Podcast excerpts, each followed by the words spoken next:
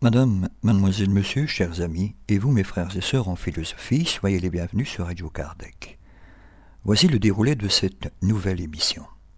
En première partie, nous vous proposons de suivre une conférence présentée lors du sixième congrès de médecine et spiritualité qui a eu lieu à Toulouse, France, les 16 et 17 novembre 2013.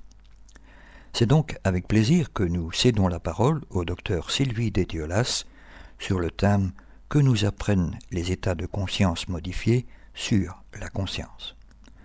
Le coffret DVD du 6e congrès de médecine et spiritualité est d'ores et déjà mis en vente sur le site http congrès avec lmsf.org.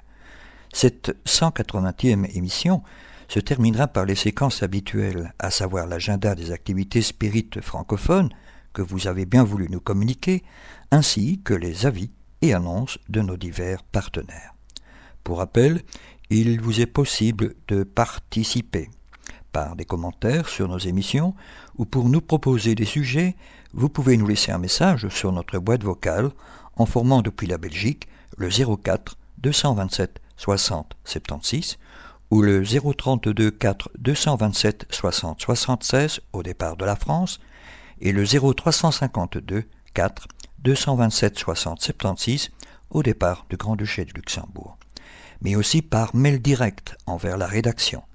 Adresse courriel radiocardec at hotmail.be ou pour vos questions via l'adresse de contact sur notre site internet radiocardec at gmail.com.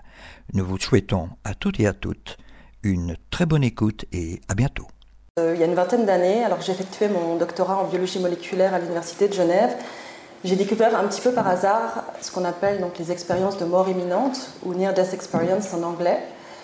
Et hum, je me suis tout de suite passionnée pour ce sujet dans la mesure où il touchait justement euh, à deux ethnies, enfin à ce qui consiste toujours à qui, qui constitue toujours à l'heure actuelle deux grandes énigmes pour la biologie, à savoir la mort et la conscience. Donc très vite, j'ai eu envie de, me diriger dans cette voie. Et puis j'ai fini mon doctorat, j'ai cherché des organismes, des instituts ou des laboratoires qui s'intéressaient à ces phénomènes. Et puis après euh, deux, trois ans où je n'avais pas trouvé, enfin j'avais finalement rien trouvé de, vraiment consistant, je me rendais compte que c'était surtout des chercheurs isolés qui travaillaient dans ces domaines, en tout cas à l'époque. Euh, je me suis euh, rendu compte que si je voulais vraiment m'orienter dans cette voie, c'était à moi de finalement créer la structure euh, qui me correspondait. Donc c'est comme ça que peu à peu a germé. Ah non, c'est pas ça. C'est bizarre. A germé l'idée de créer un centre à Genève que j'ai appelé Noésis, le centre d'études et de recherche noétique, ça, c'était en 99.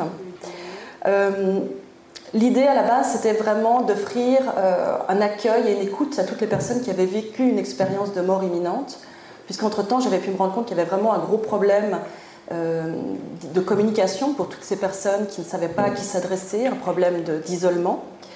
Et je me suis dit, ben, je, vais, fonctionner un peu sous la forme de l'échange, c'est-à-dire qu'en contrepartie de cet accueil et de cette écoute, euh, elles vont m'apporter leur témoignage et ça va constituer euh, un, matériau, enfin un matériel de base pour débuter mes recherches. Et le troisième but, c'était de, fournir aussi une information de qualité sur ces phénomènes, puisque là aussi, j'avais pu me rendre compte qu'il y avait une grande méconnaissance euh, des near-death experience, d'une part dans les milieux médicaux, mais aussi scientifiques au sens large. En tout cas, dans les milieux biologiques qui étaient les miens, c'était vraiment complètement inconnu. Donc j'ai commencé avec euh, un site internet, une ligne téléphonique, et puis j'ai attendu, et les premiers témoignages sont très vite arrivés. Au début, je recevais les gens euh, dans mon salon. Et puis là, j'ai pu faire plusieurs constats pendant les premières années. Le premier, c'est que euh, tout de suite, on va dire très très vite, j'ai été confrontée à des témoignages qui dépassaient largement le cadre des NDE j'étais en face de personnes qui me rapportaient des expériences qui étaient, en tout cas à l'époque, encore moins connues que les NDE. En tout cas, moi, j'en avais jamais entendu parler. J'étais en fait bien loin de, me rendre compte de, tout ce qui existait dans, ces domaines. Et je me rendais compte que tous ces phénomènes étaient tout aussi intéressants dans la mesure où c'était toujours des expériences qui étaient en lien avec un état modifié de la conscience. Donc au bout de quelques années, ah non, c'est toujours le mauvais, excusez-moi, je ne sais pas comment revenir, voilà. Au bout de quelques années, euh, j'ai décidé d'élargir le, champ de, mes recherches à l'ensemble de ce qu'on appelle les états modifiés de conscience dits non ordinaires. Donc ça, j'y reviendrai dans un petit moment. Le deuxième constat, c'est que moi j'avais pu lire beaucoup de choses sur les, conséquences positives euh, consécutives à une expérience de mort imminente. On dit que les gens reviennent euh, transformés positivement, qu'ils changent de valeur, qu'ils retournent à des valeurs plus altruistes, qu'ils n'ont plus peur de la mort, qu'ils se détachent des biens matériels. Et tous ces changements de valeur étaient vrais, mais en fait, moi, je me trouvais en face de personnes qui étaient, dans la majorité des cas, je ne dis pas que c'était toujours le cas, mais dans la majorité des cas, très perturbées par ce qu'elles avaient vécu ou ce qu'elles vivaient encore, et parfois même traumatisées dans la mesure où elles n'arrivaient pas à intégrer ces expériences dans leur vie et à reprendre euh, une vie normale. Et ça, c'était valable pour les expériences de mort imminente, mais c'était valable pour tous les autres phénomènes auxquels j'étais confrontée. Et puis après un certain temps, je me suis rendu compte que moi, en tant que biologiste, eh bien, j'atteignais mes limites, c'est-à-dire que je pouvais rassurer, informer euh, pas mal de personnes, mais dans certains cas, certaines avaient besoin de, plus et d'un réel euh, accompagnement psychothérapeutique que je ne pouvais pas leur offrir. Donc peu à peu, c'est aussi imposé l'idée qu'il me fallait m'adjoindre les compétences d'un professionnel. Et ce professionnel, je ne l'ai pas rencontré euh, tout de suite, je l'ai rencontré en, 2003. Et c'est donc mon, collègue actuel, Claude-Charles Fourier, qui lui avait l'avantage d'avoir vécu euh, plusieurs états modifiés de conscience très, très perturbants, dont un principal à l'âge de 25 ans, à la suite duquel il avait été vraiment très très mal. Il avait été voir des médecins qui l'ont médicalisé, ce qui n'a fait qu'aggraver son état. Et au bout de trois ans, il pouvait plus sortir de chez lui. Enfin, il était vraiment dans un, état de paranoïa, de, vraiment de dérèglement psychique grave. Jusqu'au jour où il a rencontré une psychothérapeute euh, à Paris qui a tout de suite compris qu'à la base, il y avait un vécu particulier, qui lui a demandé d'arrêter les médicaments et qui, en l'espace de trois semaines, lui a fait retrouver une vie normale. Donc à partir de là, il est rentré vraiment dans un suivi assez long avec cette personne qu'il a formée et il en est venu petit à petit à devenir lui-même psychothérapeute. Donc j'aimais bien ça. Il avait une vision qui était très complémentaire à la mienne, donc avec un, regard subjectif, enfin, un vécu subjectif complémentaire à mon regard plus scientifique, plus objectif. Donc il a intégré euh, le centre Noésis en 2004. Et à partir de là, ensemble, on a essayé de travailler pour comprendre pourquoi, en fait, avec les mêmes expériences, certaines personnes euh, revenaient effectivement transformées et épanouies et d'autres euh, étaient vraiment extrêmement mal, euh, voire traumatisées. Et qu'est-ce qu'on pouvait faire pour les aider? Ensuite, le troisième constat qui m'a, moi, vraiment frappé les, premières années, c'est vraiment le problème du vocabulaire. C'est-à-dire que quand on lit des témoignages dans les livres, on a l'impression que c'est assez facile. Les gens en parlent avec même un langage qui est assez stéréotypé. En tout cas, pour les expériences de mort imminente, il y a tout un langage, le tunnel, euh, les êtres de lumière, des fois des anges, etc. Et puis quand on rencontre ces personnes, eh bien, on se rend compte que finalement, ces expériences sont mille fois plus complexes qu'il n'y paraît, et qu'en fait, euh, elles utilisent des, métaphores, des images, faute de mieux, pour rendre compte de quelque chose qui n'a absolument rien à voir avec les sensations, les émotions que l'on peut vivre dans la vie quotidienne. Et c'est vrai que c'est un point sur lequel moi j'insiste souvent, surtout quand je suis en face de, médecins, parce que des fois ce vocabulaire très, très stéréotypé, parfois même un petit peu mystique, a tendance à discréditer ces, expériences auprès des, scientifiques et des médecins. Et il faut savoir que quand on leur demande d'aller un peu plus loin dans leur description, très vite, euh, ça n'a plus rien à voir. Et par exemple, ce fameux tunnel, souvent on se rend compte que finalement il n'était pas vraiment rond, il n'avait pas, vraiment, de paroi, la personne n'avait pas vraiment l'impression de se déplacer ou elle se déplaçait sans se déplacer.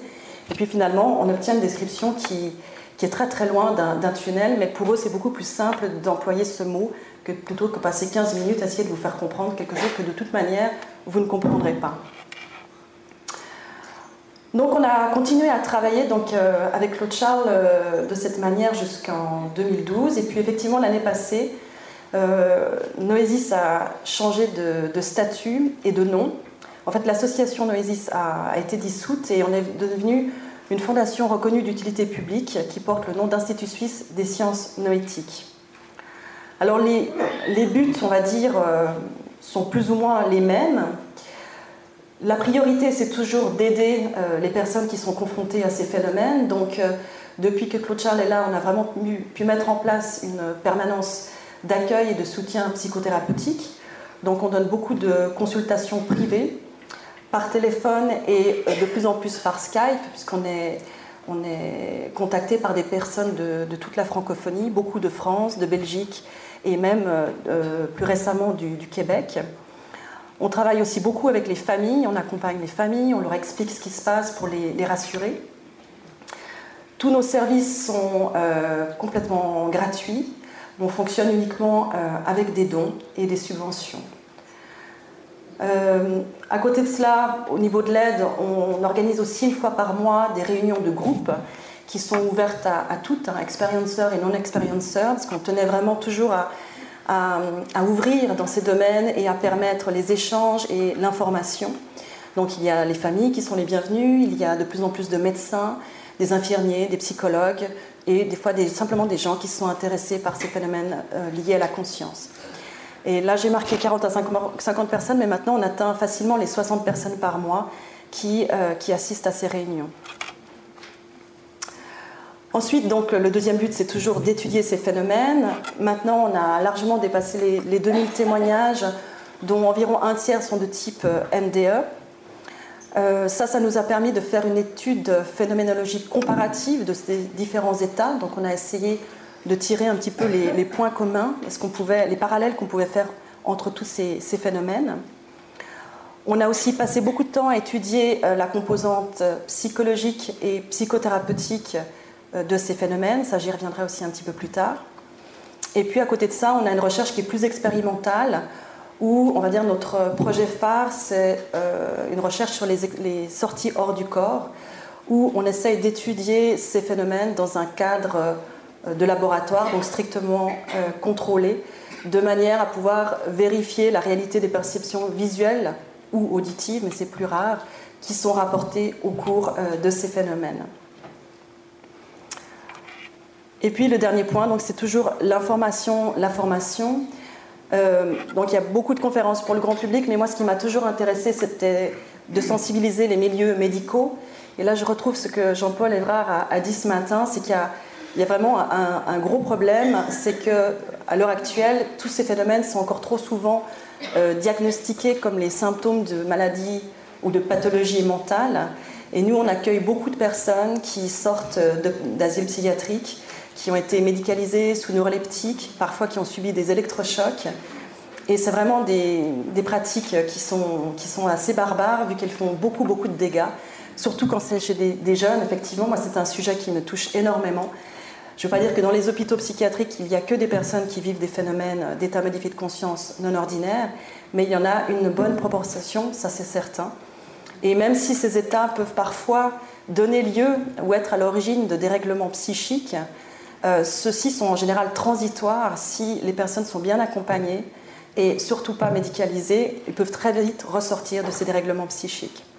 Donc en 15 ans, on a réussi à vraiment euh, bien s'implanter, en tout cas en, Suisse romande, et on travaille vraiment de plus en plus étroitement avec les milieux médicaux. Euh, les médecins nous envoient des, des, patients quand ils sentent que ce n'est pas un cas qui les concerne. On fait beaucoup de, conférences aussi, de cours, de formation continue pour les médecins et même des, ateliers de, travail pratique ou d'études de cas cliniques. Ça, c'est en plein, plein développement actuellement. Et puis sinon, euh, donc on a aussi écrit un, livre il y a deux ans qui s'appelle État modifié de conscience. Euh, on travaille aussi beaucoup en suivant des, projets d'étudiants euh, universitaires en fac de psycho ou sociologie, etc. Alors maintenant, j'en viens donc, aux états modifiés de conscience non ordinaires. Donc ce terme, en fait, les états modifiés de conscience, hein, tout le monde en vit euh, tous les jours, quotidiennement. Hein, le, sommeil, le rêve sont déjà des états modifiés de conscience. Euh, quand on parle d'états modifiés de conscience non ordinaires, c'est un peu, enfin, qui ne touchent pas tout le monde, que c'est des phénomènes qui sont un peu moins courants. Et même parmi ceux-ci, il y a encore tout un, on va dire, tout un crescendo. Je ne vais pas entrer trop dans les détails, mais disons que nous, donc on sait, les cas, les, personnes qui s'adressent à nous, c'est, on va dire, essentiellement des personnes qui vivent des états totalement spontanés et involontaires, dans leur grande majorité. Mais c'est vrai qu'on, ces derniers temps, euh, je dirais depuis peut-être deux ans, on a aussi de plus en plus de gens qui nous contactent et qui ont vécu des choses qui étaient totalement inattendues à la suite de pratiques comme des pratiques chamaniques ou bien la prise d'ayahuasca ou d'autres drogues qui escomptaient un certain effet et où l'expérience a complètement dépassé euh, le, cadre de ce qui était prévu et où l'encadrement n'a pas été suffisant, où les, organisateurs ont été débordés. Et c'est des, pratiques qui peuvent être extrêmement euh, déstructurantes donc voilà, c'est vrai que ces dernières années, avec l'engouement qu'il y a pour toutes ces, pratiques, euh, nous, on voit arriver de plus en plus de, cas comme ça, alors que par le passé, c'était plutôt des cas totalement spontanés et involontaires. Alors là, donc parmi les états de conscience euh, non ordinaires, modifiés non ordinaires, euh, là, cette, liste, elle n'est pas du tout exhaustive. J'ai simplement indiqué les, on va dire, les phénomènes auxquels on est le plus souvent confronté. Euh, je, vais, je, vais, vraiment essayer d'être très brève pour les, présenter parce que chaque, chaque, catégorie pourrait donner lieu à une conférence en soi, ce qui n'est pas le but. Je vais simplement relever certains points qui, qui, me paraissent intéressants. Donc la première catégorie, c'est évidemment les, expériences de, mort imminente. Là, je pense que tout le monde connaît assez bien ce, phénomène. Mario Beauregard en a parlé ce matin. Euh, je voudrais peut-être juste mentionner deux choses qui, moi, m'ont vraiment troublé et intéressé dans, notre recherche, c'est le fait que, à la base, les expériences de mort imminente, elles ont été, euh, c'est un terme qui a été euh, euh, inventé pour décrire des expériences qui étaient vécues par des personnes qui avaient été réanimées suite à un arrêt cardiaque. Par la suite, on s'est rendu compte qu'il y avait d'autres circonstances critiques qui pouvaient déclencher une expérience de ce type, comme un, coma, un traumatisme crânien, un choc septique ou un aphalétique. Donc, alors qu'il y avait une atteinte physiologique euh, sérieuse de la personne, mais pas forcément euh, mort clinique ni mort, imminente. Et puis encore par la suite, on s'est rendu compte que finalement, euh, une atteinte physique n'était pas nécessaire, mais qu'un, par exemple, un gros choc psychologique ou un choc émotionnel pouvait aussi déclencher une expérience en tout point identique à la NDE. Et puis encore plus tard, et, nous c'est ce qu'on a remarqué, c'est que parfois ces expériences peuvent aussi se produire dans des circonstances tout à fait inattendues, comme par exemple au moment d'une méditation ou d'une relaxation, profonde, et parfois, même si c'est moins courant, sans aucune raison apparente, alors que la personne euh, est en train de bouquiner dans son salon ou de prendre une douche ou encore euh, se repose dans un champ ou se, relaxe euh, dans un champ. ce qui montre bien que pour nous, c'est avant tout un phénomène, un, dire un état de la conscience et que la mort est un des chemins qui permet euh, d'accéder à cet état de conscience, mais ce n'est pas le seul. C'est certainement celui qui est le plus, on va dire, euh, propice pour vivre cette expérience. Mais on peut vivre finalement cette expérience à. On pourrait la vivre n'importe quand dans sa vie, si j'ose dire. Euh, à ce propos, il y a aussi un, autre phénomène qui est lié, qui est très intéressant. Là aussi, c'est des témoignages qui arrivent ces dernières années, qu'on n'avait pas il y a quelques années, probablement que le livre de Raymond Moody qui est paru il y a, je crois, deux ans ou deux, trois ans, qui s'appelle Les témoins de la vie après la vie, y est pour quelque chose, qui sont les expériences de mort partagée, euh, qui sont donc ces témoignages de personnes qui ont assisté à la mort de quelqu'un. Ça pouvait être euh, un proche à l'hôpital, ça peut être le personnel soignant qui a, qui a accompagné quelqu'un, ça peut être un inconnu qui va apporter secours à, lors d'un accident de voiture ou de, de moto sur la route et qui vont à ce moment-là entrer eux-mêmes dans un état modifié de conscience qui peut être simplement euh, de, voir, euh, par exemple, quelque chose qui va s'élever du corps physique de la personne. Donc ils vont rester vraiment dans les limites de leur corps, mais voir quelque chose. Et puis dans certains cas, la personne va être comme happée dans l'expérience de mort imminente. C'est-à-dire qu'elle va voir la, scène qui va, comme la scène qui va changer de, la pièce qui va changer de forme, et elles vont se retrouver au plafond, en sortie de corps, à côté de la personne euh, qui est en train de décéder. Et là où ça devient vraiment intéressant, c'est quand elles vont vivre, par exemple, la revue de vie de la personne qui, décède. Alors si c'est une personne proche, par exemple, il y aura des scènes qui vont les concerner. Et puis il y a des scènes qu'elles n'auront jamais vues, dont elles n'auront jamais entendu parler et qu'elles pourront vérifier par la suite. Donc ça, c'est vraiment quelque chose qui est, qui est très intéressant aussi parce qu'on voit bien que là, la personne n'était pas du tout dans une situation euh, physique euh, problématique, dans une situation de mort imminente et qu'on peut vivre donc ces états à peu près n'importe quand dans sa vie. Ensuite, il y a les OBE, donc Out of Body Experience, donc les décorporations ou sorties de corps en français. Euh, là encore, c'est un sujet inépuisable. Ce que je dirais, c'est qu'on on parle souvent de la sortie de corps, mais en fait, on pourrait dire les sorties de corps parce que c'est un phénomène extrêmement euh, polymorphe, euh, à tel point que des fois, on se demande si on a affaire à la même expérience. Il y a mille et une façons de, sentir, de vivre cette sortie de corps, vraiment le moment de la sortie. Il y a mille et une façons de se sentir une fois qu'on est à l'extérieur de ce corps, avec un autre corps ou sans corps, avec un corps avec une forme ou sans forme mille et une façons de se déplacer, d'avoir parfois accès à d'autres dimensions, et mille et une façons aussi de réintégrer le corps physique.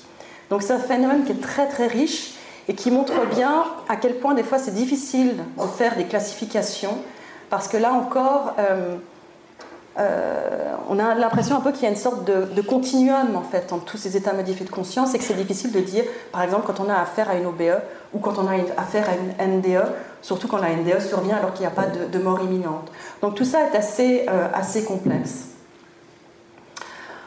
Ensuite, il y a ce, que, ce qui est appelé le réveil de Kundalini et tout ce qui concerne les manifestations énergétiques. Alors ça, je vais prendre un petit peu plus de temps pour parler de ça, euh, pour deux raisons. Tout d'abord parce qu'on s'est rendu compte, euh, donc à travers notre pratique, que ces manifestations énergétiques, elles sont quasiment toujours présentes dans tous ces états modifiés de conscience, que ce soit avant que l'expérience ait lieu, pendant ou après, comme conséquence de l'expérience. C'est vraiment quelque chose qui est, récurrent. La deuxième raison pour laquelle je voudrais en parler un peu plus, c'est que ces dernières années aussi, ces réveils de Kundalini, c'est des témoignages qui sont de plus en plus fréquents euh, qu'on reçoit vraiment euh, en abondance, et, qui sont très problématiques dans notre euh, société occidentale parce que encore beaucoup plus méconnues que les, expériences de mort imminente. Et quand un médecin occidental est, confronté à ce type de témoignage, il est complètement démuni et il va forcément médicaliser. Donc je vais en parler un petit peu plus. Ah non, je me retrompe de bouton. Alors, on, nous a souvent reproché, mais pourquoi est-ce que vous utilisez ce terme euh, Vous vous référez à une, tradition qui n'est pas la nôtre? Alors, le problème, c'est qu'en fait, euh, bah, la seule tradition qui a, vraiment euh, décrit et codifié ce phénomène, c'est la tradition indienne, puisque c'est un, la Kundalini, c'est un, un, mot sanskrit qui signifie l'énergie vitale qui serait enfermé, endormi à la base de la colonne vertébrale au niveau du sacrum. Et en temps normal, en fait, il y aurait une faible quantité de cette énergie qui circulerait dans le corps humain, c'est ce qui nous permettrait de, nous mouvoir, d'être vivants. Et dans certaines circonstances, cette énergie serait réveillée, et ce réveil, ça signifierait l'activation de cette circulation énergétique. Et à ce moment-là, elle va être ressentie comme remontant le long de la colonne vertébrale et elle va activer les différents chakras du corps humain, les sept chakras principaux, donc les centres énergétiques du corps humain, jusqu'à euh, atteindre le sommet du crâne et sortir par le sommet du crâne. Et à ce moment-là, donc l'expérience passe dans un autre plan. C'est une expérience qu'on peut appeler plus transcendantale, où la personne va faire euh, l'expérience de l'union avec le tout, avec le principe euh, divin, donc quelque chose d'extrêmement puissant qui se rapproche de, l'éveil ou de l'illumination. Enfin, tout ça, c'est des termes qui, souvent décrivent à peu près la même chose. Donc c'est un processus qui peut être euh, fulgurant, il peut se faire euh, comme ça en, une fois, ou alors il peut s'échelonner dans le temps, se faire sur quelques semaines, quelques mois, voire quelques années, se faire par palier, c'est-à-dire activer un ou deux centres, puis s'arrêter, puis reprendre. Et hum, finalement, c'est, en tout cas dans notre société, enfin dans nos, chez nous, on va dire, c'est assez rare que le, processus se déploie complètement et atteigne euh, le sommet du crâne. Alors concrètement, ce phénomène, il est associé avec une foule de manifestations physiques, mais qui sont très caractéristiques. Ça peut être une sensation de chaleur intense, vraiment comme un feu intérieur, euh, des sensations de fourmillement dans les membres, de vibrations dans tout le corps, de picotements électriques, une excitation sexuelle intense qui peut aller jusqu'à des orgasmes spontanés, ou au contraire des, douleurs très très violentes, puisque euh, en fait c'est un peu comme si cette énergie, elle va, elle va forcer dans les lieux de blocage dans le corps, donc ça va donner lieu à des, à des douleurs jusqu'à ce que le corps relâche, se lâche et laisse passer cette énergie. Ça peut aller jusqu'à des mouvements euh, incontrôlés du corps, donc les bras ou les jambes qui bougent tout seuls. Parfois, il y a certaines personnes qui vont d'ailleurs sentir, euh, alors qu'elles n'ont jamais fait de yoga dans leur vie, elles vont instantanément euh, se mettre dans des positions de, yoga parce qu'elles sentent que ça facilite en fait le passage de l'énergie. Ça va donner lieu aussi à beaucoup de manifestations visuelles. Euh, ça peut être euh, des points lumineux, des taches de couleurs, des formes géométriques, beaucoup de manifestations auditives, des bourdonnements, des, sons comme de, la vaisselle cassée, ça peut être des chants, de la musique et parfois des voix. Ce qui fait que très souvent, la personne à ce moment-là a, peur pour sa santé mentale, puisque ça fait tout de suite penser à la schizophrénie. Au niveau, euh, alors ça c'est les manifestations euh, physiques, il y a ensuite toute une euh, kyrielle de manifestations psychiques, c'est-à-dire que en fait cette Kundalini elle est vécue comme un, processus un peu de, purification intérieure, c'est-à-dire que non seulement il y a des choses qui se libèrent au niveau du corps, mais la personne va voir une sorte de réactivation de toutes ses peurs, de toutes ses angoisses, de tous ses blocages psychologiques. Euh, ce qui fait qu'elle va passer vraiment par des, phases extrêmement difficiles. Et ça, ça va alterner avec des phases au contraire d'extase, de, béatitude, de, sentiment de plénitude. Donc on comprend bien que quand on n'est pas, on n'a jamais entendu parler de ça, on, a vraiment la sensation qu'on est en train de, de, perdre les pédales et de devenir fou. Alors ce qui est intéressant, c'est qu'en Inde, par exemple, c'est un processus qui est non seulement connu, mais qui est recherché par des pratiques comme le, yoga, la méditation. Il y a des, grands yogis qui vont passer 25-30 ans de leur vie à rechercher cet état sans jamais euh, y parvenir. Et puis chez nous, eh bien, il y a des gens qui, sans jamais en avoir entendu parler, sans une pratique, hein, que ce soit yoga, méditation ou autre, eh bien, d'un moment à l'autre, dans leur vie, vont vivre ce phénomène.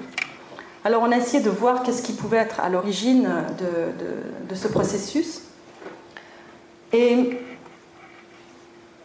en fait, ce qu'on a remarqué, ah non, été trop. Ce qu'on a remarqué, euh, c'est que c'était souvent consécutif à un, gros choc émotionnel, parfois des pratiques, mais comme je l'ai dit, c'est assez rare, mais ça peut être aussi justement à, la suite d'un stage intensif de, méditation. Et puis, ce que je n'ai pas écrit sur cette euh, diapositive, c'est que ça survient aussi assez souvent à la suite d'un travail énergétique, donc des personnes qui ont simplement été voir un magnétiseur, parfois pour la première fois, ou bien des stages de Reiki ou des choses de ce type. Et puis, dans certains cas, comme pour les MDE, parfois, on n'arrive pas à mettre le doigt sur ce qui a pu euh, euh, déclencher l'expérience et ça reste assez euh, mystérieux.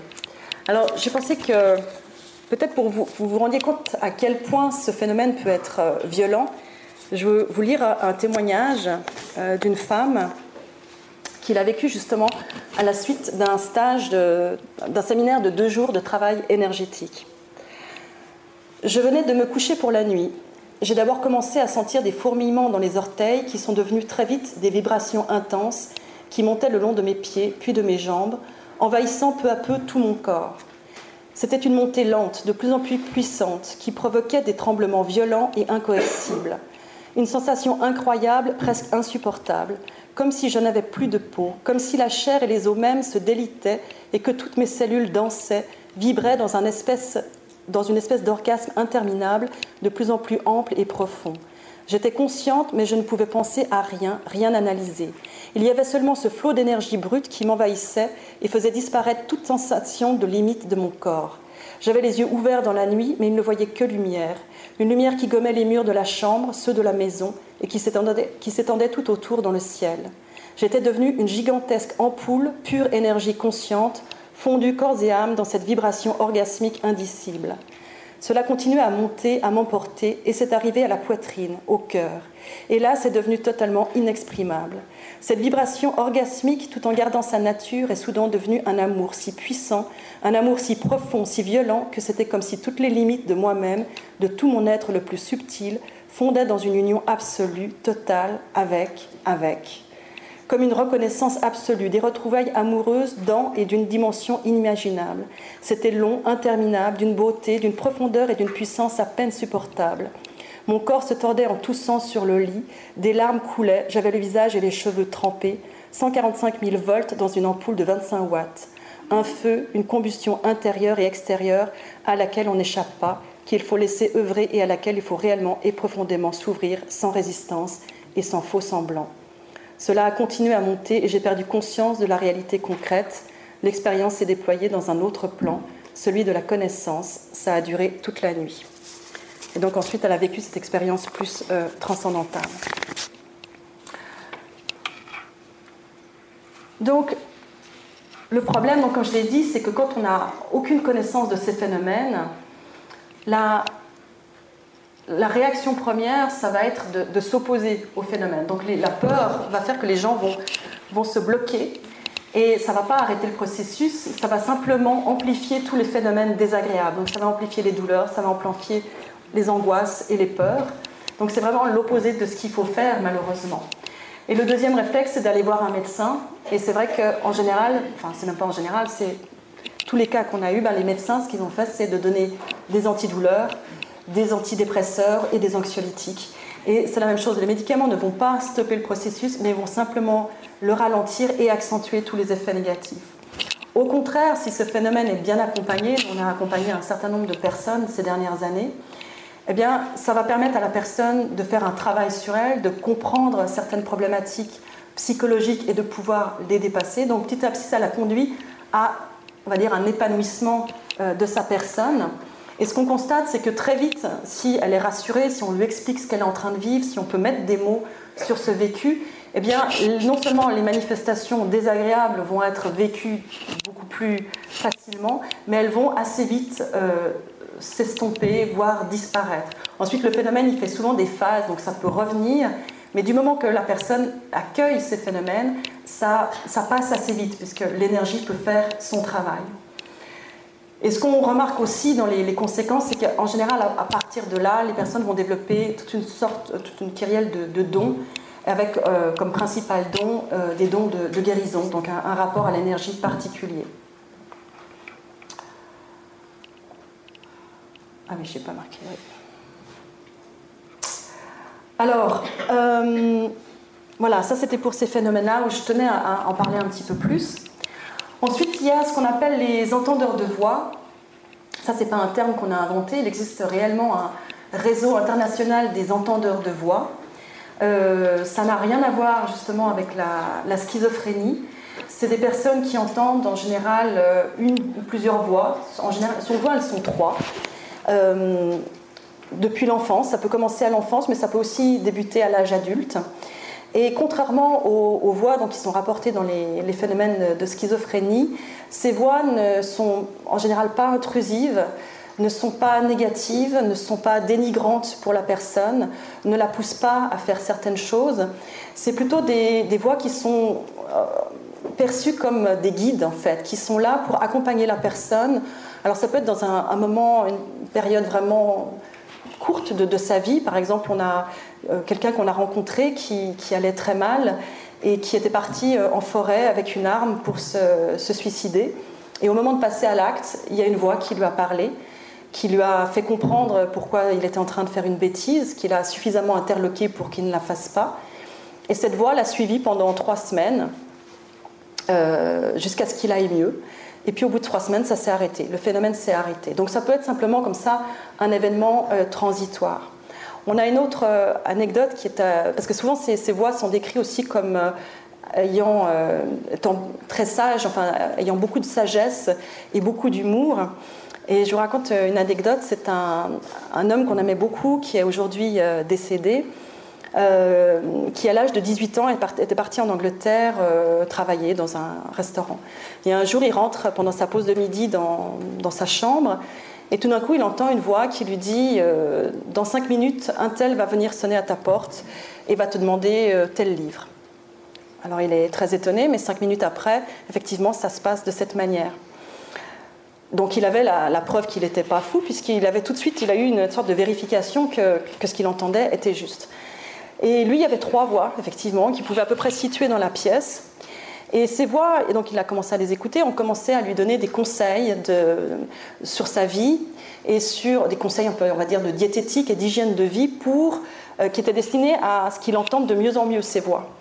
Donc ils l'ont dit déjà parce que c'était un jeune qui fumait des joints, donc ils ont dit qu'il fallait arrêter la drogue, qu'il fallait arrêter les cigarettes, qu'il fallait arrêter le café, qu'il fallait arrêter le sucre. Enfin, il y avait tout, euh, un, plein de consignes comme ça. Et puis au début, il était de, on va dire, de bonne. Euh, voilà, il, a voulu les écouter. Donc il a fait tout ce que ses voix lui ont dit. Et puis, euh, effectivement, il les entendait de mieux en mieux. Et puis un jour, il se rend dans un magasin de, disques. Il voulait s'acheter un disque des Rolling Stones. Et la voix lui dit euh, Non, ça non plus, il faut arrêter la musique. Alors là, quand même, euh, il commence à s'énerver et puis il dit Non, mais ça va pas, euh, je fais ce que je veux, j'en ai assez. de toute façon, c'est qui qui est dans la matérialité hein? C'est moi, alors je fais ce que je veux. Et il achète son disque, il sort du magasin et il va à l'arrêt de bus, il s'assoit sur un banc et il pose son disque à côté de lui. Et en fait, le, le banc était ajouré et puis il attend. Et puis tout d'un coup, sur le trottoir d'en face, euh, il y a un monsieur qui passe avec sa petite fille. Et tout d'un coup, la petite fille le pointe du doigt et fait Papa, regarde. Et à ce moment-là, il a juste le temps de voir que son disque disparaît et qu'il y a un enfant d'une douzaine d'années qui était passé derrière et qui lui a volé son disque et qui est parti en courant. Et à ce moment-là, il entend les voix qui lui disent Alors, c'est qui qui est dans la matérialité?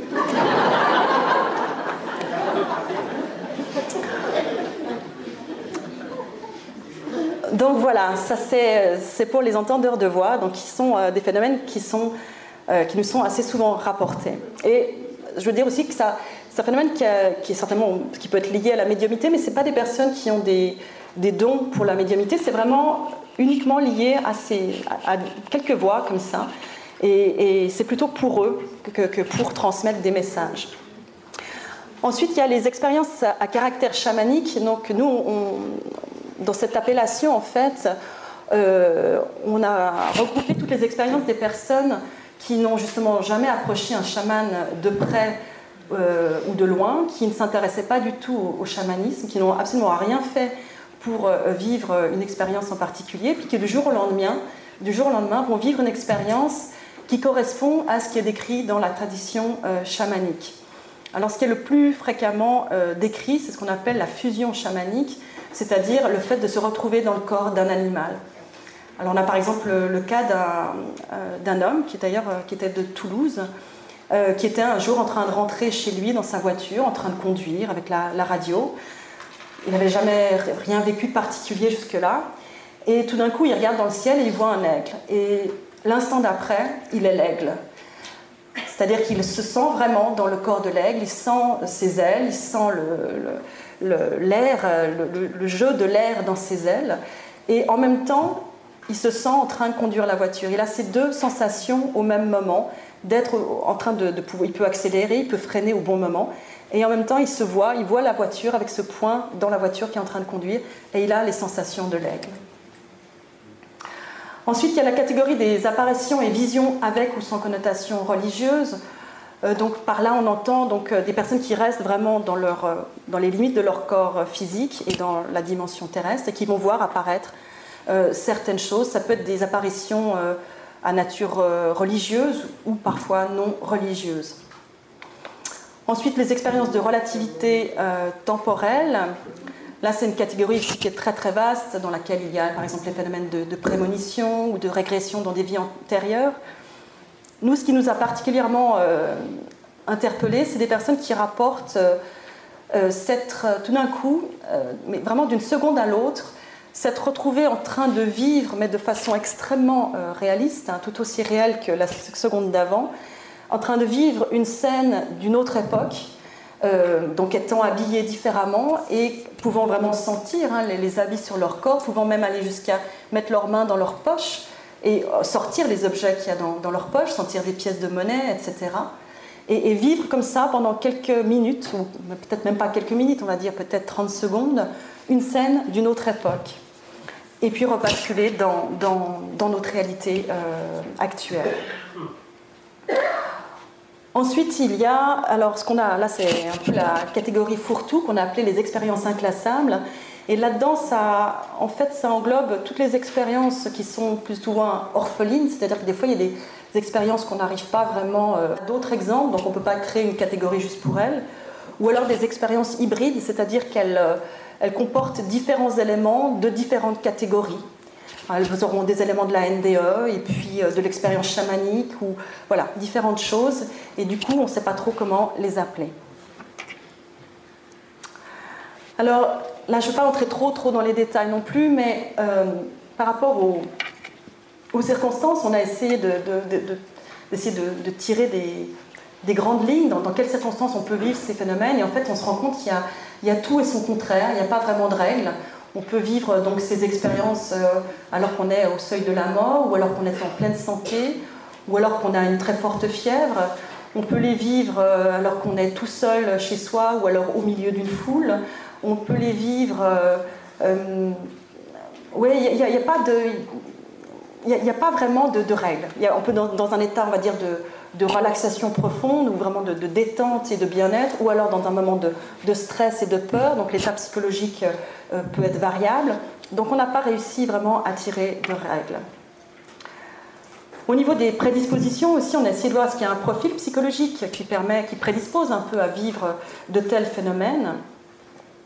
Et ce qu'on a remarqué, c'est une chose qui avait déjà été remarquée euh, par Kenneth Ring pour les expériences de mort imminente, mais qu'on a pu finalement étendre à l'ensemble des états modifiés de conscience non ordinaires, c'est que dans la très grande majorité des cas, c'est pas toujours euh, facile d'aller si loin dans les interviews, donc on peut peut pas vraiment faire de statistiques, mais on va dire que c'est quasiment toujours le cas quand on peut euh, en parler.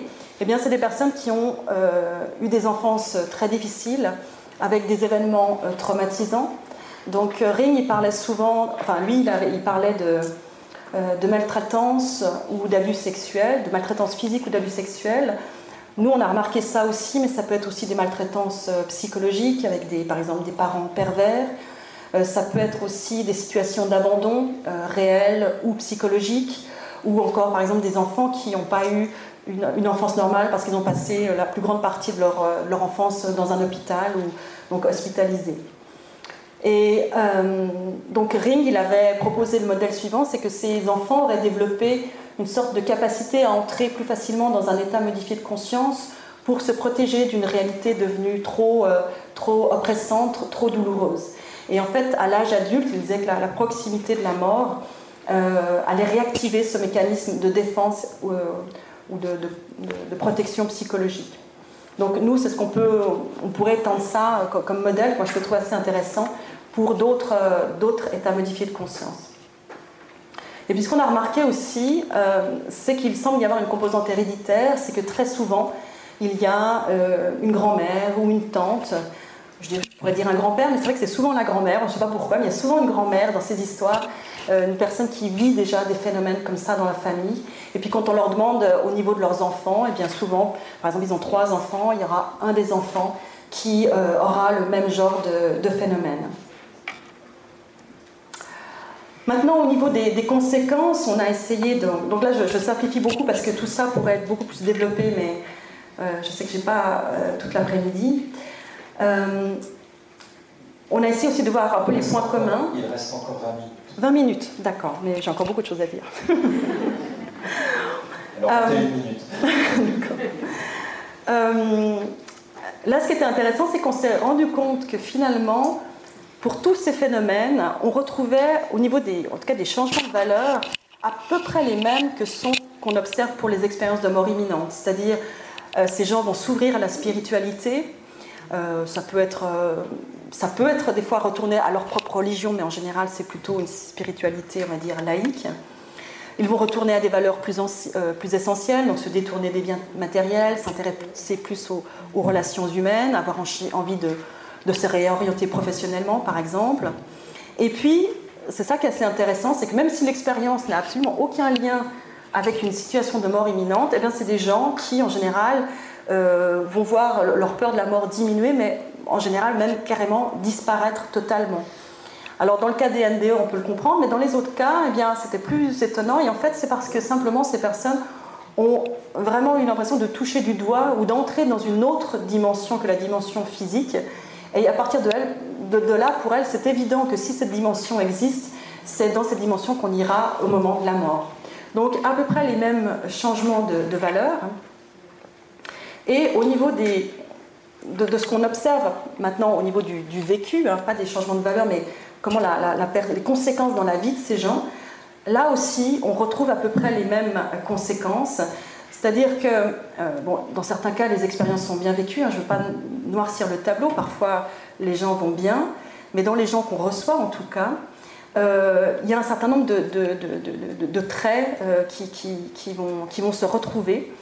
Alors ça va dépendre de l'expérience qui est vécue, ça va dépendre de l'âge à laquelle l'expérience est vécue. Hein. Si ça a lieu dans l'enfance, souvent c'est mieux vécu que quand ça apparaît à l'âge adulte.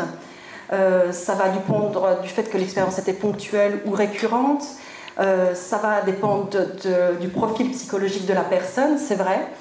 Euh, donc l'intensité de ces conséquences négatives va dépendre de tout ça. Mais ce qu'on remarque souvent, c'est que comme il y a un gros problème de communication, ces personnes vont se replier sur elles-mêmes, vont souffrir, d'isolement, qu'elles vont euh, témoigner d'une grande fragilité émotionnelle et parfois psychique, d'une susceptibilité assez exacerbée, de beaucoup de difficultés à communiquer, euh, parfois d'une inflation de, l'ego. À partir de là, les, trois derniers points, je dirais que c'est peut-être plus des conséquences qui sont vraiment typiques des NDE, mais qu'on a pu aussi euh, remarquer pour d'autres expériences. Donc inflation de l'ego, pas mal de problèmes relationnels, donc euh, souvent une instabilité au niveau de leur vie professionnelle et affective parce que justement il y a ce, problème de communication, elles auraient besoin souvent de, parler, d'être écoutées et elles ne trouvent pas l'écoute dont elles auraient besoin. Et tout ça, selon les cas, ça peut déboucher sur vraiment des, troubles psychiques, des états dépressifs et parfois des tendances euh, suicidaires. Alors ça, c'est quelque chose qu'on a vraiment, euh, sur lequel on a, on a pas mal travaillé pour les expériences de mort imminente quelque chose souvent qui, est un peu tabou, puisqu'on dit souvent qu'après une NDE, euh, la vie est sacrée, etc., etc. Et en fait, euh, nous, on a reçu un certain nombre de personnes qui euh, étaient tellement mal après leur expérience et, se sentaient tellement en décalage entre cette expérience, leur quotidien était tellement fade et gris euh, en comparaison de cette expérience magnifique qu'elles ont fait euh, des tentatives de suicide et dont certaines, euh, c'est des proches qui nous l'ont rapporté par la suite, ne se sont pas, ne se sont pas ratées. on a aussi des personnes qui avaient vécu une NDA au moment d'une tentative de suicide et qui en ont refait une par la suite, ce qui va à l'encontre de ce qui était dit jusque-là.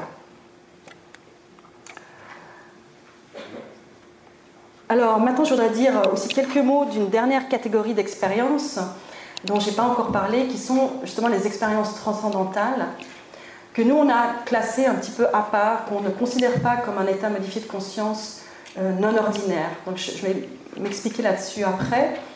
Donc les expériences transcendantales, c'est quelque chose déjà qui est très très difficile à, à décrire. C'est une expérience qui est, on va dire, au-delà du mental, au-delà de l'intellect, au-delà de l'ego au-delà même de l'individuation, c'est-à-dire que la personne qui vit cet état n'existe plus en tant qu'individu, en tant que je, mais que c'est le tout finalement qui existe à travers elle. Donc ça veut dire que tous les référentiels sont abolis à partir de là. Il n'y a plus de connu et d'inconnu, il n'y a plus d'ici et de maintenant, il n'y a plus d'espace, il n'y a plus de temps, il n'y a plus de vie, il n'y a plus de mort. Donc c'est une sorte d'abstraction totale, on pourrait dire un vécu concret de l'abstraction totale. Donc évidemment, c'est une expérience qui est euh, impossible pour nous à, conceptualiser intellectuellement, euh, impossible à concevoir, impossible pour les personnes à réellement mémoriser et impossible à provoquer. Donc là aussi, je me suis dit que pour essayer de, vous, nous donner une idée plus précise de ce que c'est, je vais vous lire un, témoignage qui l'exprime assez bien. Euh, cela s'est passé un soir chez des amis J'étais assis en tailleur sur un canapé et nous écoutions de la musique. À un moment donné, subitement, j'ai senti que j'allais partir. C'était un état sans peur, car étonnamment, dès cet instant, j'ai su ce qui se passait. J'avais comme une prescience de l'événement et je sentais qu'il ne m'était pas possible d'arrêter le processus, comme dans une fusée, réacteur allumé. J'ai regardé dans les yeux la personne qui m'accompagnait. J'avais la sensation qu'avec le regard, je pouvais l'emmener avec moi. Mais elle me souriait sans comprendre. Peu à peu, la poussée s'est faite plus forte et ça m'est alors devenu égal que mon, mon ami vienne ou non. Et tout d'un coup, c'est arrivé. Je ne pouvais plus rien maîtriser. Je ressentais une douleur intense et persistante derrière la tête, à la base du crâne. Je n'étais pas conscient du temps qui passait. De toute façon, le temps n'était vraiment plus mon problème. Je ne ressentais toujours aucune peur. L'état qui a suivi est indicible. J'étais le tout, mais en vérité, c'est le tout qui était. L'infini était vécu concrètement, mais moi, je n'étais plus. Mon moi n'était plus. C'était un état hors du temps. C'était aussi un état sans pensée, sans question. La réponse à tout était. Mais ce qu'il faut comprendre, c'est que je ne pouvais même pas en être conscient, car à ce moment-là, je n'étais plus. Je ne pouvais donc pas vivre ce qui se passait, je ne savais rien, je ne ressentais rien, car j'étais l'événement. En moi, il n'y avait ni émotion, ni sentiment. Or, si avec le recul, je peux aujourd'hui en faire une description, cependant bien pâle face à la réalité, c'est que par instant, dont la durée m'échappait, mon moi refaisait surface et surfait sur cet état que je pouvais alors constater, observer et surtout vivre dans toute son intensité, vivre concrètement ces sensations inconcevables. Et c'est alors qu'apparaissait une sensation intense de béatitude absolue. Cette expérience est pour moi difficile à confier car extrêmement intime et surtout invraisemblable. Je me fais un peu violence pour en parler car comment oser dire que pendant un instant, on était tout, on était Dieu ça peut paraître complètement mégalo ou complètement ridicule. Pourtant, j'étais tout, mais je ne pouvais le saisir, le comprendre que lorsque je ressortais un peu de cet état. Donc nous, on, on considère que cette expérience n'est pas un état modifié de conscience non ordinaire, parce que dans tous les états modifiés de conscience dont, j'ai parlé jusqu'à maintenant, il y a toujours justement un observateur, il y a toujours quelqu'un qui vit l'expérience et qui peut la raconter, qui peut l'observer, euh, prendre des notes et l'observer. Euh, par exemple, dans les sorties hors du corps, il y a toujours quelqu'un qui se déplace d'un point à un autre. Là, dans cette expérience, il n'y a plus d'observateur. On est au-delà de l'individu.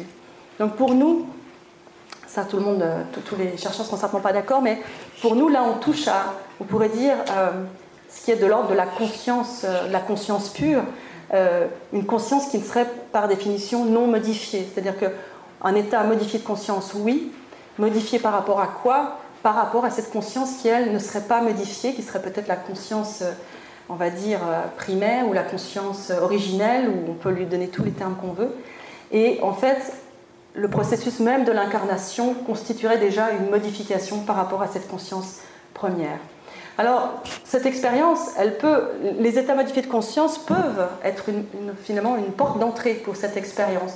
Par exemple, une expérience de mort imminente peut, dans certains cas, aboutir à une expérience transcendantale.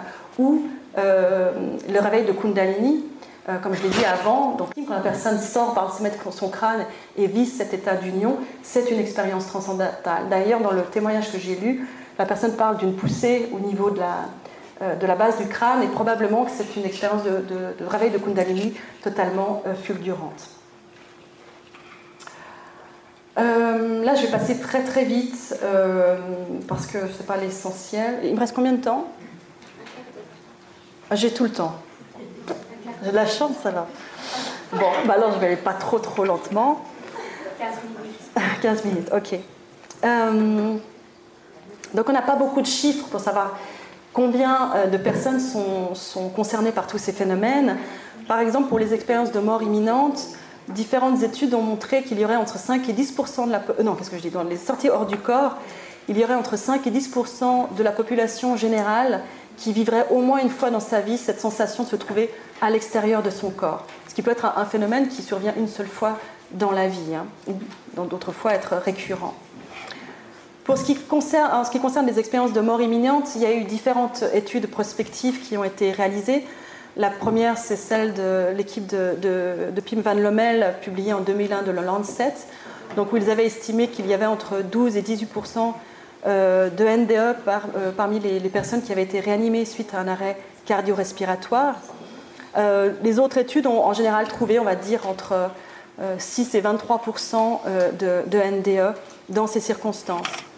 Moi, j'ai mené à l'hôpital universitaire de Genève une étude prospective sur les NDE, où on a, là je ne vais pas entrer dans les détails, mais on a, étudié, on a utilisé une méthodologie un petit peu différente, et où on trouve des chiffres qui sont un petit peu inférieurs, donc entre 7 et 10% pour ce groupe de personnes.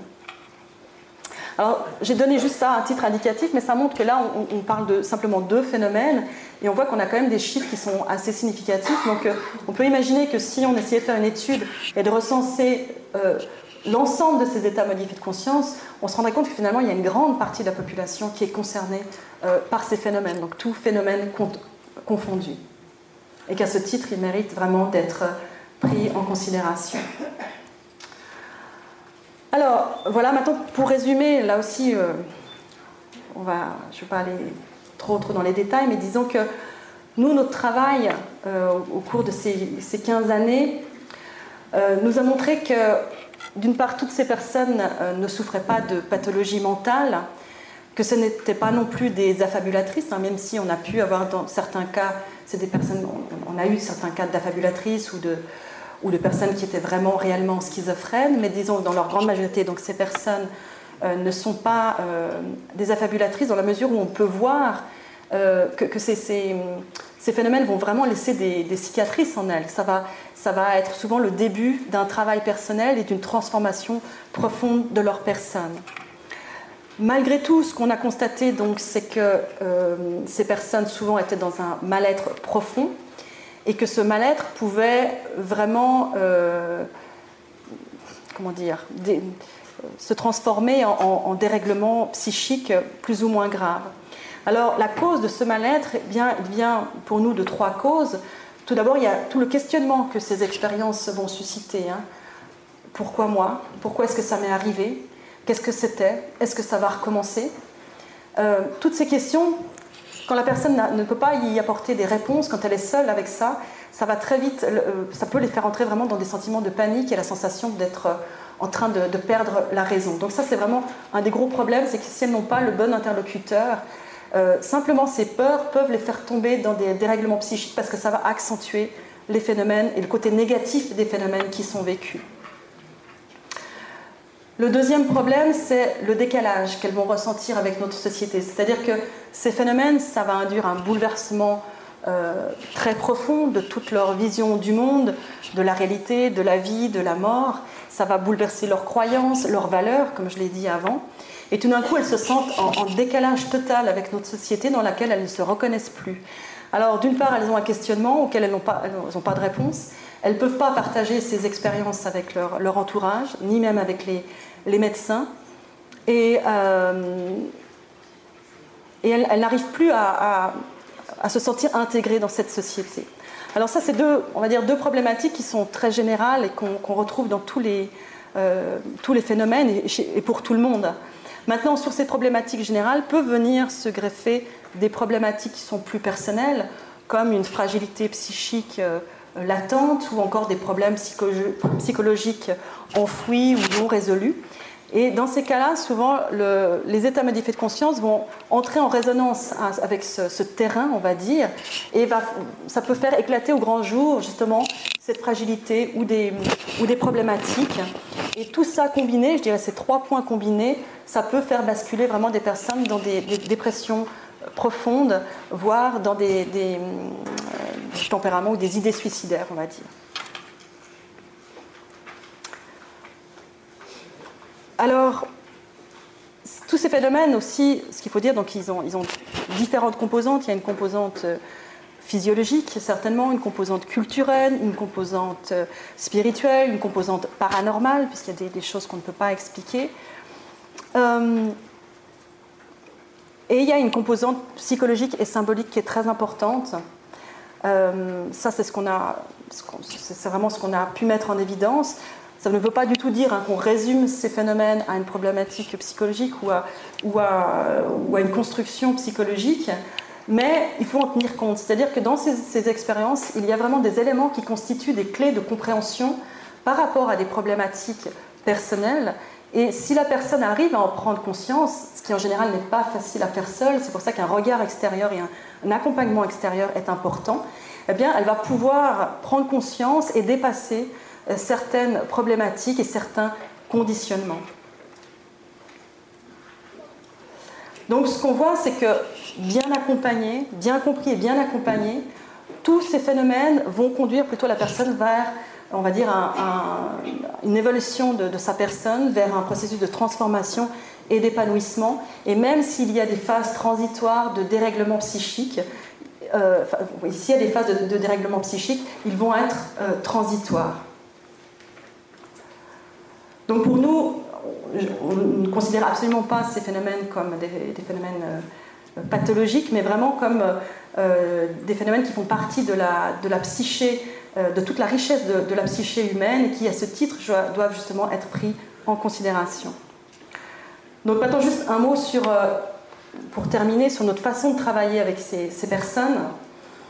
c'est vrai que la première chose dont elles ont besoin, c'est d'être vraiment pris en considération.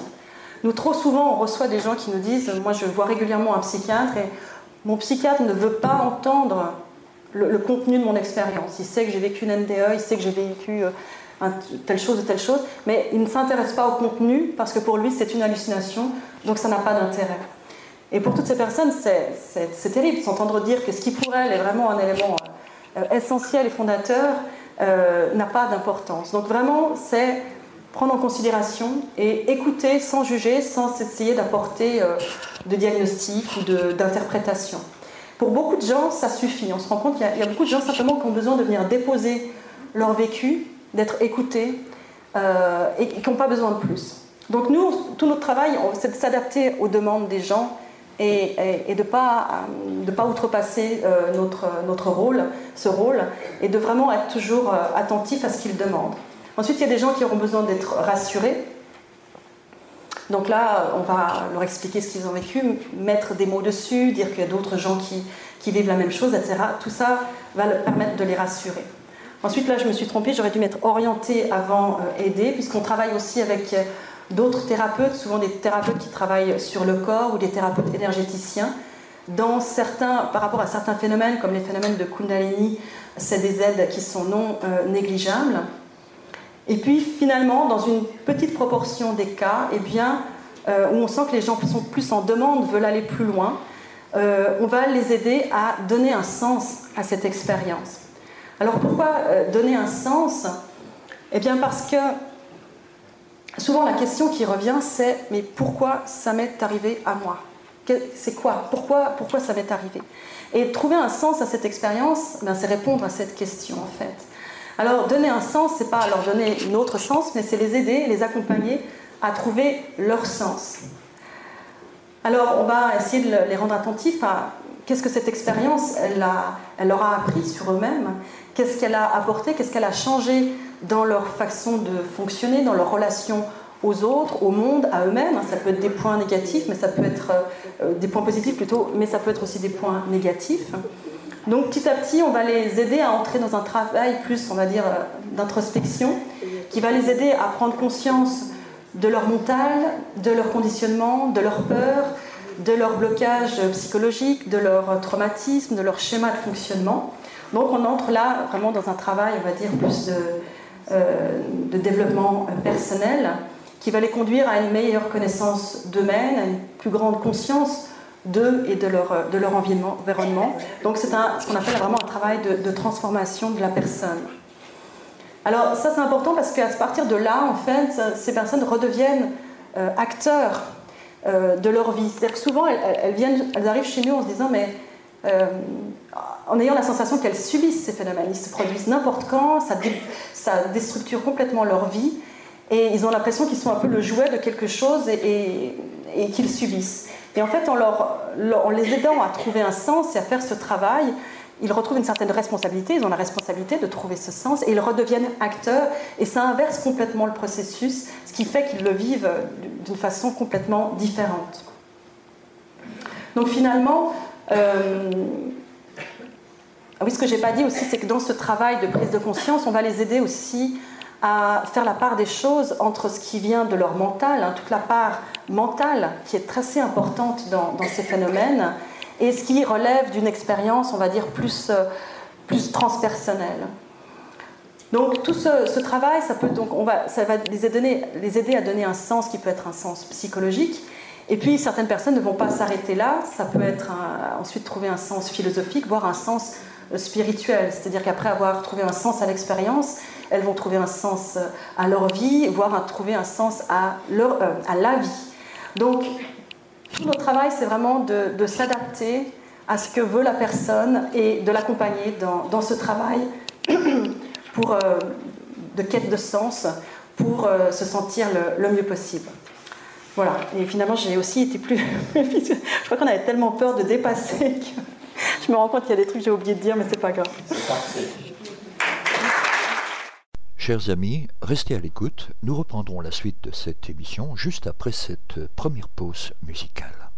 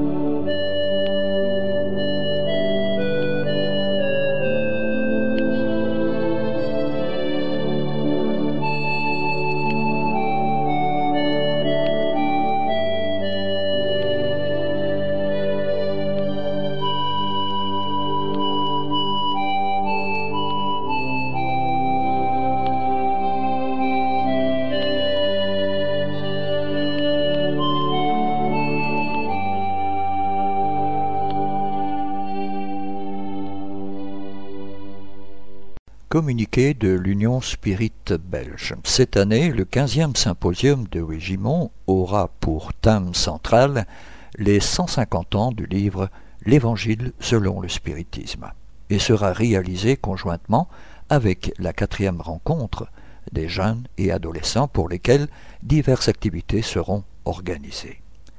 Situé dans un écrin de verdure, ce château dont les origines remontent au XVe siècle est un endroit idéal pour réaliser des activités tant pour les adultes que pour les enfants, et ceci en toute convivialité. Comme à l'accoutumée, les participants auront la possibilité de loger sur place et de se restaurer à un prix plus que démocratique. Nous profiterons de cette belle opportunité pour vivre un moment privilégié de fraternité et d'échange tout en nous instruisant. Ce séminaire sera aussi l'occasion de nous retrouver en famille, parents, enfants, petits-enfants, ou spirites, qui parfois ne se rencontrent qu'à de trop rares occasions. Dans ce but, diverses activités seront organisées, laissant une large partie aux moments conviviaux. Outre le thème central, différents sujets seront abordés de façon interactive afin de permettre un échange constant entre l'orateur et le public et créer par la même occasion une dynamique de groupe. Alors n'hésitez surtout pas et réservez la date du week-end du 17 mai 2014 dans votre agenda et de vous inscrire dès aujourd'hui via notre site internet www.spirit.be. Nous comptons sur votre présence. Nous voici arrivés à la séquence réservée aux activités spirites francophones que vous avez bien voulu nous communiquer. Au Grand-Duché de Luxembourg, nos frères et sœurs du groupe Spirit Alain Kardec de Luxembourg ont le plaisir de vous inviter à la conférence de Divaldo Pereira Franco sur le thème de l'Évangile selon le spiritisme. Celle-ci aura lieu le mardi 13 mai 2014 de 19h30 à 22h30 au numéro 49 rue Hermesinde à 1469 Linpersberg, Luxembourg. Entrée gratuite. Tout renseignement complémentaire via le site du groupe Spirit Alain Kardec de Luxembourg à l'adresse suivante www.groupespiritalainKardecLux en un mot.com. En France, à Cambrai, la prochaine conférence du Centre Spiritualis Louis Serré de Cambrai aura lieu le dimanche 4 mai 2014 à 15h précises dans la salle Maréchal de l'ancienne gare annexe de Cambrai, située à l'extrémité de l'avenue Victor Hugo, juste derrière le square. Le thème sera les précautions à prendre pour entrer en contact avec son guide.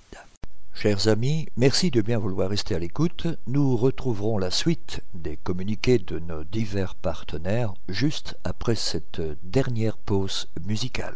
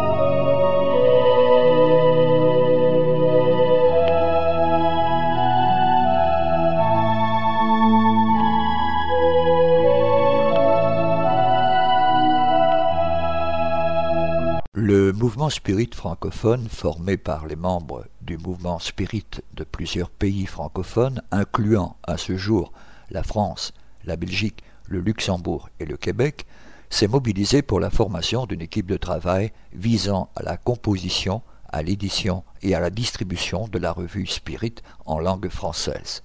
Le but de cette équipe est de diffuser plus largement la revue Spirit, de la rendre toujours plus attractive et intéressante, tant pour les spirites que pour les personnes s'intéressant au spiritisme selon l'orientation donnée par les esprits à son fondateur Alan Kardec. Vous pouvez vous abonner dès maintenant via l'adresse postale suivante, Monsieur Jean-Pierre Pipineau, 9 Chemin du Pinge, Le Passage, 47 520 France. La revue Spirit, un an, quatre numéros, 20 euros. Abonnement pour l'étranger, 29 euros par chèque à l'ordre du mouvement spirit francophone. Ou pour la commander par courriel à l'adresse suivante jpp Au sujet de livres, et en particulièrement en France, toute commande de livres spirit peut également être effectuée auprès de notre frère Jean-Pierre Pipineau via l'adresse courriel jppno sfr.fr. Au sujet de la revue Spirit, nous tenons à vous remercier de votre fidélité qui nous a permis de tenir ce beau défi désormais réussi. Dans cette optique, nous aimerions rendre la revue encore plus dynamique et attractive en renouant avec une pratique commune dans les revues et qui était déjà familière dans la revue Spirit du temps d'Alan Kardec. Les prochains numéros verront donc apparaître ou se développer certaines rubriques. La rubrique témoignage. Vous avez vécu des phénomènes particuliers? Vous avez des témoins ou des preuves qui peuvent nous permettre de démontrer leur véracité? Écrivez-nous pour que nous puissions avec votre autorisation, faire connaître dans la revue Spirit ces phénomènes que beaucoup de personnes vivent et dont elles n'osent pas parler. Question des lecteurs sur la philosophie spirit. Vous avez des questions? Vous aimeriez avoir des réponses fiables sur des sujets qui vous préoccupent Écrivez-nous et nous vous ferons un plaisir de vous répondre tout en faisant profiter les lecteurs de celle-ci, anonymement ou non, suivant votre volonté. Il en est de même, d'ailleurs, pour Radio Kardec. Boîte à idées. Vous avez des propositions qui, selon vous, amélioreraient la revue Spirit. Vous avez des vues que vous aimeriez partager sur le mouvement Spirit. Vous aimeriez faire avancer une idée. Là aussi, écrivez-nous nous nous occuperons de la faire parvenir aux personnes intéressées, en plus de la partager éventuellement avec le reste des lecteurs. Lu dans la presse. Vous avez un livre à soumettre à la lecture du comité de rédaction de la revue Spirit. Vous venez de lire un article dans le journal qui vous interpelle. Vous voulez diffuser un article intéressant pour promouvoir le spiritisme, transmettez-le nous avec vos commentaires éventuels rubrique nationale et internationale. Vous avez des événements en rapport avec le spiritisme à promouvoir. Vous êtes témoin d'événements liés au mouvement spirit près de chez vous. Vous avez assisté à des conférences ou des manifestations liées de près ou de loin au spiritisme. Vous avez des photos et des impressions. Annoncez-les pour les uns et pour les autres, faites-les partager avec nos lecteurs le comité se réservera toujours le droit de sélectionner les articles les plus intéressants, au vu du respect de la philosophie spirit, mais aussi du nombre de pages de la revue. Le comité de rédaction pourra ne pas donner suite à certaines propositions s'il estime que le doute existe quant à la véracité ou l'interprétation de phénomènes vécus ou proposés. À vos plumes donc. Envoyez un mail de prise de contact à info lmsf.org ou écrivez-nous à notre adresse pour le courrier des lecteurs, Union Spirit Belge, courrier des lecteurs de la revue Spirit, 43 rue Maguin à 4000 Liège, Belgique. Merci. Notre émission se termine donc ici. Pour rappel, notre démarche est de mieux faire comprendre le spiritisme. L'étude des ouvrages d'Anand Kardec est fondamentale, voire indispensable pour une bonne compréhension de la philosophie spirit. Nous sommes donc à votre disposition pour répondre aux questions que vous vous posez ou que la lecture des ouvrages d'Anand Kardec vous suggère. Vous pouvez également poser vos questions par email de manière tout à fait anonyme si vous le souhaitez à l'adresse radio at spirit avec s.be. Nous y répondrons avec plaisir. Notre répondeur téléphonique, le 0032 4 227 60 76, est également à votre disposition si vous souhaitez laisser vos questions. Si par contre vous préférez nous écrire, nous répondrons à vos demandes lors de l'une de nos prochaines émissions. Vous pouvez envoyer votre courrier à l'attention du président de l'Union Spirit Belge, M. Jean-Paul Évrard, 43 rue Maguin à 4000 Liège, Belgique, ou votre demande d'information sur un thème précis directement auprès du coordinateur des émissions, M. Gérard Donny, radio at hotmail.be. Merci de votre attention et à bientôt.